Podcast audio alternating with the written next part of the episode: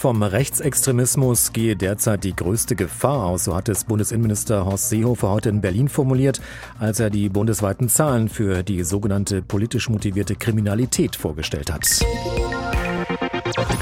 Rechte Straftaten machen demnach nicht nur den mit Abstand größten Teil im Bereich der politisch motivierten Kriminalität aus, auch die Zahl der rechtsextremen Straftaten ist im vergangenen Jahr 2019 nochmal um knapp 10 Prozent gestiegen. Besonders interessant wird dieser Anstieg, wenn man ihn mit den hessischen Zahlen vergleicht. Hier bei uns in Hessen ist die Zunahme rechter Straftaten nämlich im Vergleich zum Bund 2019 nochmal deutlich höher ausgefallen, nämlich um über 50 Prozent. Innenminister Beuth hatte die Zahlen ja bereits im Februar vorgestellt und im vergangenen Jahr wurden 920 Straftaten registriert, die einen rechtsextremen Hintergrund zugeordnet werden. Darunter 34 Gewalttaten, zu denen auch der Mord am Kasseler Regierungspräsidenten Walter Lübcke zählt. Darüber spreche ich jetzt mit Dr. Rainer Becker. Er ist Leiter des Demokratiezentrums in Hessen. Schönen guten Tag, Herr Becker. Schönen guten Tag.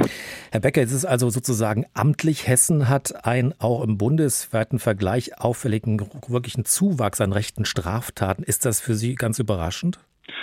Das ist für mich überhaupt nicht überraschend. Man muss äh, aber auch sehen, in den vergangenen Jahren hatte Hessen überdurchschnittlich niedrige Zahlen äh, von Straf- und Gewalttaten im Kontext Rechtsextremismus.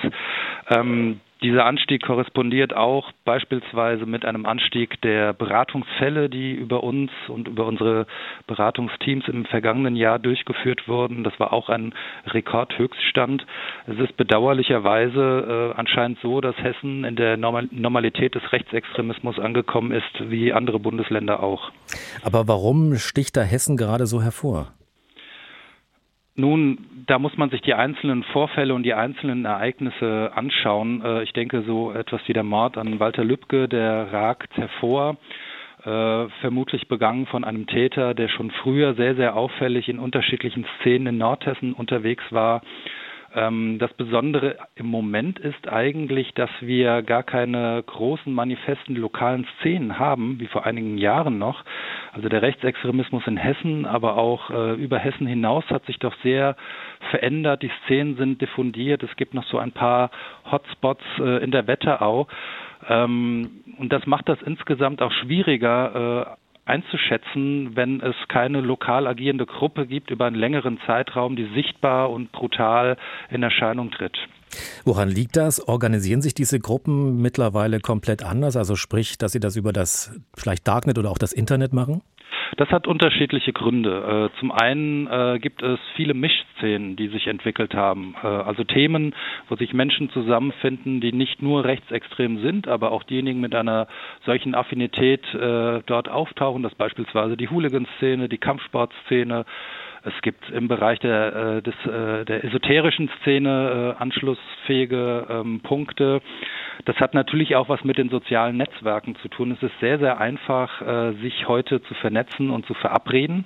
Ähm, vor einigen Wochen äh, wurde ja ein, ein entsprechendes Netzwerk auch aufgedeckt äh, mit Akteuren aus dem gesamten Bundesgebiet. Wir haben äh, mit der AfD in allen Landesparlamenten und im Bundestag eine Partei sitzen, die zumindest ein gewisses Potenzial mit ihrem Flügel, auch wenn es den offiziell nicht mehr gibt, auch abschöpfen kann. Das heißt, da hat die Attraktivität verloren. Also das ist ein Bündel von Ursachen, äh, um diese Veränderung in der Szene zu beschreiben. Was bei uns in Hessen ja zuletzt auch immer wieder Schlagzeilen gemacht hat, sind rechtsextremistische Vorfälle innerhalb der Polizei. Also wenn wir über Rechtsextremismus in Hessen sprechen, müssen wir da auch noch mehr über Rechtsextremismus in der Polizei sprechen, oder? Also es ist immer ein Worst Case, wenn staatliche Institutionen und insbesondere äh, Sicherheitsbehörden äh, in Verbindung mit Rechtsextremismus gebracht werden. Ähm, soweit ich das beobachten kann und äh, auch selbst in dem Feld aktiv war, ist da in dem vergangenen Jahr viel passiert, viele Veranstaltungen, die mit den Polizeianwärtern durchgeführt wurden. Das Selbstverständnis der hessischen Polizei wurde nochmal überarbeitet neben den disziplinarrechtlichen Maßnahmen. Aber das ist eine Daueraufgabe, denn die, die Polizei ist ja nicht von der Gesellschaft enthoben. Wir haben insgesamt eine Diskussion Diskursverschiebung nach rechts, eine Gewöhnung äh, an bes äh, bestimmte Sprüche und Diskurse. Und ähm, man kann nur raten, dass beispielsweise äh, in der Ausbildung der Polizei oder auch über Fortbildung regelmäßig über solche Themen gesprochen wird. In keinem anderen Bundesland ist ja die Zahl rechter Straftaten im vergangenen Jahr so gestiegen wie bei uns in Hessen. Jetzt kommt natürlich die 100 Millionen Dollar oder Euro Frage. Was muss man machen? Wie kann man da handeln? Also die Antwort auf die 1 Million Dollar Frage ist, dass es da natürlich kein Patentrezept gibt. Das sind strafrechtliche Fragen oder äh, sicherheitsbehördliche Fragen, die da genauso eine Rolle spielen. Ähm, das Netzwerkdurchsetzungsgesetz wird ja novelliert und da werden insbesondere auch Kommunalpolitiker unter einen besonderen Schutz gestellt. Das sehe ich als einen sehr, sehr wichtigen Punkt. Es gibt viele Maßnahmen in Hessen, gerade auf präventiver Ebene. Es gibt ein großes Landesprogramm, aber auch die unterschiedlichen Ministerien machen viel. Aber ich denke, was äh, vonnöten wäre, wäre ein integriertes Landeskonzept zur Bekämpfung des Rechtsextremismus, wo man wirklich die Fäden äh, zusammenführt, um daraus eine gemeinsame Strategie zu entwickeln um all die Maßnahmen, die man auch jetzt schon macht, vielleicht auch noch wesentlich präziser und gebündelter äh, umsetzen zu können. Ähnliches passiert gerade auf Bundesebene. Da wird ein großer Präventionsplan gegen Rechtsextremismus erstellt. Und ich denke, es wäre wichtig, dass auch hier das, was vorhanden ist, und das ist nicht wenig, äh, nochmals in einer ganz anderen Qualität zusammengeführt wird. Wenn man jetzt diese Maßnahmen nimmt, die Sie eben genannt haben, wann werden diese, ich sage es mal, vielleicht Erfolge zeigen? Wie lange wird sowas dauern? Nun, da müsste man sich jede einzelne Maßnahme anschauen. Es gibt eben nicht äh, das Patentrezept, mit dem man eben mal den Rechtsextremismus wegmacht. Wir fördern beispielsweise über das Landesprogramm sehr, sehr viele verschiedene Träger, die im Bildungsbereich tätig sind, mit sehr unterschiedlichen Themen an Schulen, in Vereinen aktiv sind.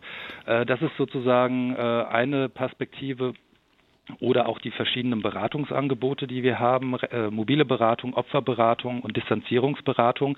Da misst sich der Erfolg dann natürlich an dem einzelnen konkreten Fall. Ähm, damit kann, äh, können wir zum Beispiel nicht sagen, dass wir damit ganz Hessen verändern können. Aber so sind es viele, viele Bausteine, die es gibt, die jetzt auch neu dazugekommen sind, zum Beispiel Hessen gegen Hetze, das Portal zur Meldung von Vorfällen im Internet, äh, von denen ich denke, dass man hier noch viel mehr zusammenführen kann, um nicht nur voneinander zu lernen, sondern auch einfach einen viel größeren und dichteren Infofluss zu haben. Die Erfahrung gibt es andernorts auch und warum sollte man das nicht hier auch umsetzen?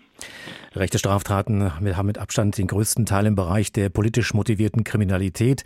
Hier bei uns in Hessen ist die Zunahme rechter Straftaten nämlich im Vergleich zum Bund 2019 nochmal deutlich höher ausgefallen, nämlich um über 50 Prozent. Darüber gesprochen habe ich mit Dr. Rainer Becker, er ist Leiter des Demokratiezentrums Hessen.